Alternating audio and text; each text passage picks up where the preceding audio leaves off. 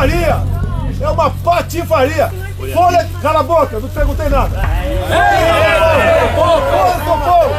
Um jornal patife e mentiroso! Venho aqui mostrar o Brasil diferente daquilo publicado em jornais ou visto em televisões. Você de novo, volta pra faculdade, vai, volta pra faculdade. O Mourão vai continuar na geladeira, presidente? Ah, para de fazer pergunta de novo, volta pra volta, volta, faculdade não, volta pro ensino primário. Outra pergunta aí. É uma canalice que vocês fazem. Uma canalice, TV Globo. Uma canalice. Faz uma matéria dessa, no horário nobre, colocando sob suspensão que eu poderia ter participado da execução da Marielle Franco. Esse jornalismo que vocês fazem, jornalismo podre. Esses áudios são do presidente do Brasil, Jair Bolsonaro. Bolsonaro foi incluído pela primeira vez na lista de predadores da liberdade de imprensa, elaborada pelos Repórteres Sem Fronteiras, na edição de julho de 2021. A relação é composta por 37 chefes de Estado ou governo que impõem uma repressão massiva à liberdade de imprensa. A edição descreve que Bolsonaro usa, abre aspas, insulto, humilhação, ameaças vulgares e modo de predação, fecha aspas. O presidente foi responsável responsável por 32 ataques verbais ou ofensas à imprensa nos três primeiros meses de 2020, uma média de um a cada três dias. De acordo com a publicação, desde que Bolsonaro assumiu a presidência, tornou muito mais difícil o trabalho da imprensa. Ele voltou a atacar os veículos de comunicação no dia 6 de janeiro deste ano, durante a conversa com apoiadores na saída do Palácio da Alvorada em Brasília. Já durante os primeiros seis meses de 2021, o número de ataques aumentou 74%. Até o final do ano, ano, Bolsonaro falou mal de jornalistas mais de 100 vezes. E o que isso pode significar para a nossa sociedade? Antes de adentrarmos nessas questões, é preciso compreender o que de fato é a liberdade de imprensa. Liberdade de imprensa é a liberdade de se exercer o jornalismo sem a submissão à pressão proveniente do Estado, com a garantia de que se pode exercer o jornalismo com base na técnica e na ética, sem constrangimentos, sem repressão. Essa liberdade não pode ser confundida com a ideia de se dizer absolutamente tudo a respeito de qualquer assunto. A liberdade de imprensa, ela se constrói, ela é exercida dentro daquilo que foi sendo desenvolvido ao longo do tempo em torno de uma instituição social que é o jornalismo. Esse áudio é de Luiz Arthur Ferrareto, jornalista e professor de jornalismo da Universidade Federal do Rio Grande do Sul. Ferrareto destaca quando a liberdade de imprensa é ferida, os danos que ela causa. Quando isso acontece, aquilo que deveria ser o Estado, um bem comum, se torna um bem de poucos. Então, aquilo que era para ser construído coletivamente e governado pela vontade da maioria em um determinado momento, se torna uma vontade que subjuga a vontade dos outros. Não existe conciliação, existe imposição das ideias de alguns sobre os outros. Não interessa que esse Estado ele seja uma monarquia, não interessa que esse Estado seja uma república, não interessa que esse Estado ele seja de viés capitalista ou de viés socialista. Quando isso acontece, ele é uma ditadura. Ao longo de 2021, o presidente Jair Bolsonaro ocupou manchetes e virou assunto nas redes sociais por conta dos seguidos ataques contra jornalistas e a imprensa. Para deixar ainda mais clara a repulsa do presidente contra profissionais e veículos, a agência Lupa fez um levantamento que localizou ao menos 78 vezes que desacatos foram proferidos apenas durante as lives semanais na internet. A pesquisa mostrou que Jair Bolsonaro atacou a imprensa em 86% das transmissões no ano passado.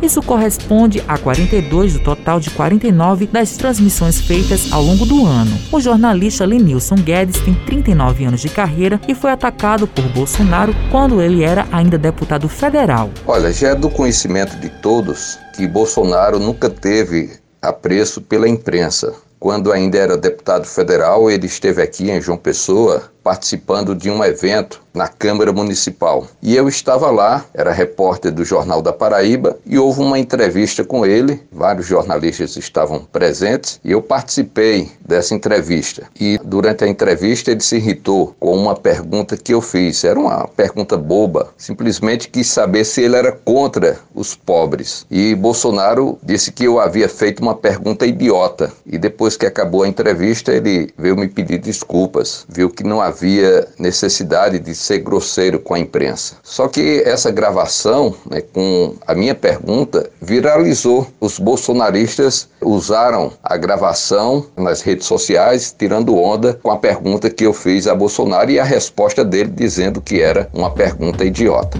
A jornalista Ivani Leitão faz uma avaliação do cenário atual do Brasil em relação à liberdade de imprensa. Hoje, a situação do trabalho da imprensa para mim é considerado muito difícil por conta que vivemos sob um governo que descredencia a imprensa, que insulta a imprensa, que humilha a imprensa. Isso faz com que o trabalho do jornalista vá por terra. A nossa missão é informar, a nossa missão é procurar sempre saber a verdade dos fatos e levar isso ao público. A sociedade tem o direito de saber o que realmente acontece. É por meio da imprensa que se descobrem grandes esquemas de corrupção no nosso país.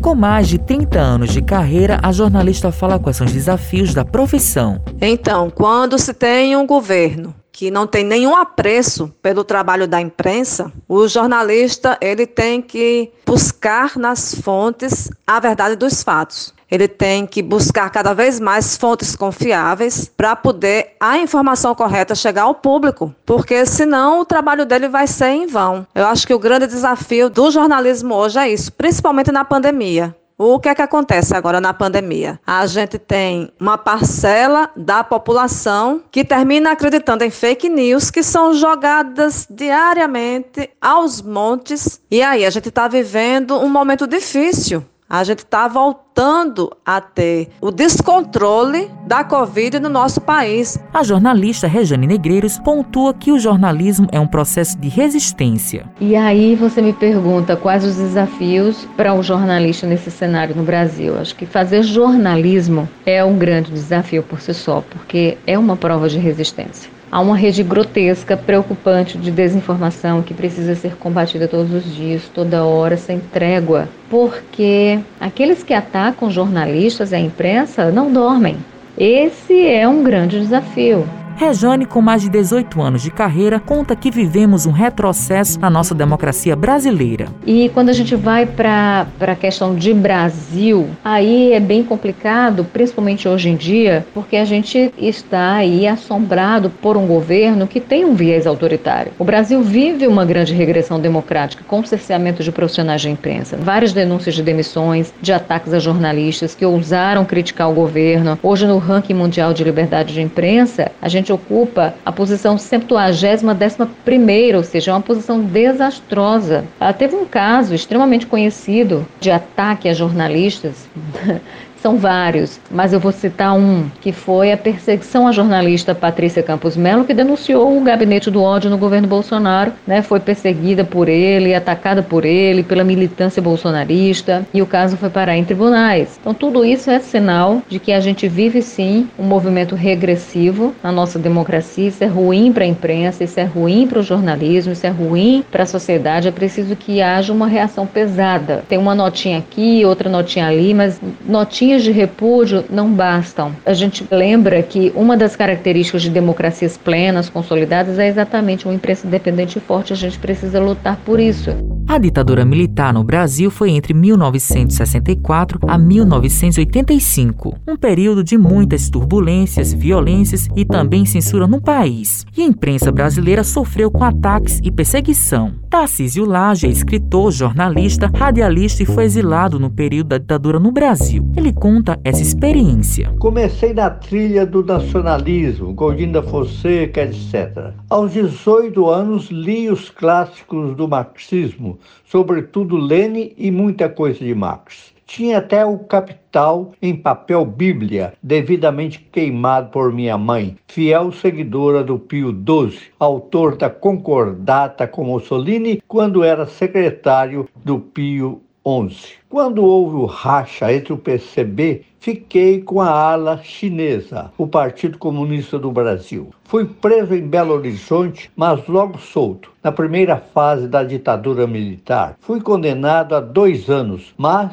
como a ditadura era ainda branda, meta aspas aí, consegui seguir trabalhando na última hora e na TV Belo Horizonte, para a qual escrevi um noticiário o Dílimo Paiva, que era meu companheiro, ele de direita e eu de esquerda, um barato. Vivi, portanto, uma semi-clandestinidade percorrendo uma série de redações. Depois de Belo Horizonte, fui para a última hora do Rio. Trabalhei no O Jornal dos Diários Associados e na revista O Cruzeiro, que estava passando por uma reforma em São Paulo, na Folha da Tarde, na Folha de São Paulo e já em plena clandestinidade no departamento de publicidade da TV Paulista, já comprada pela Globo. Isso era 1969, quando decidi sair do Brasil por discordar dos rumos tomados pela ala vermelha do PCdoB, onde militava, e por já sentir o nauseabundo cheiro da repressão.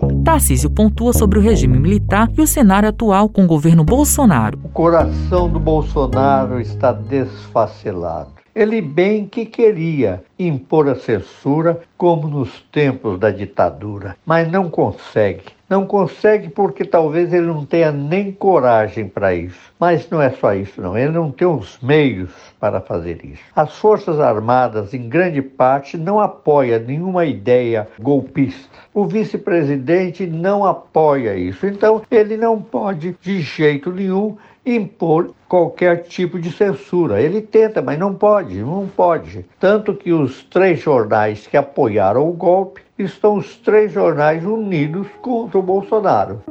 Desde a redemocratização, Jair Bolsonaro é o chefe do executivo que mais se incomoda com a imprensa livre. Porém, vale lembrar que sem imprensa livre não há democracia plena, como pontua o diretor da Associação Paraibana de Imprensa, Marcos Ueric. Imprensa versus democracia são duas coisas indissociáveis, porque uma democracia forte não existe sem uma imprensa livre. É o primeiro pilar de uma grande democracia é uma imprensa livre. Tanto é que nos regimes autoritários e ditatoriais, uma das primeiras coisas que são atacadas é justamente a liberdade de imprensa, liberdade de expressão. Então, é claro que ao se atacar a imprensa, se enfraquece a democracia. Mas nós temos uma imprensa forte no Brasil, aguerrida e que vai passar por tudo isso.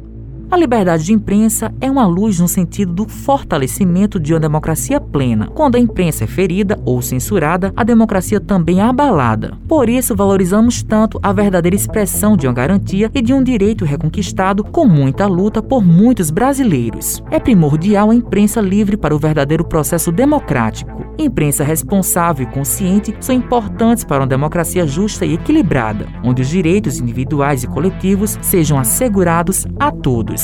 Com os trabalhos técnicos de Ana Clara Cordeiro, gerente de jornalismo Marcos Tomás, Matheus Silomar para a Rádio Tabajaro, emissora da EPC, Empresa Paraibana de Comunicação.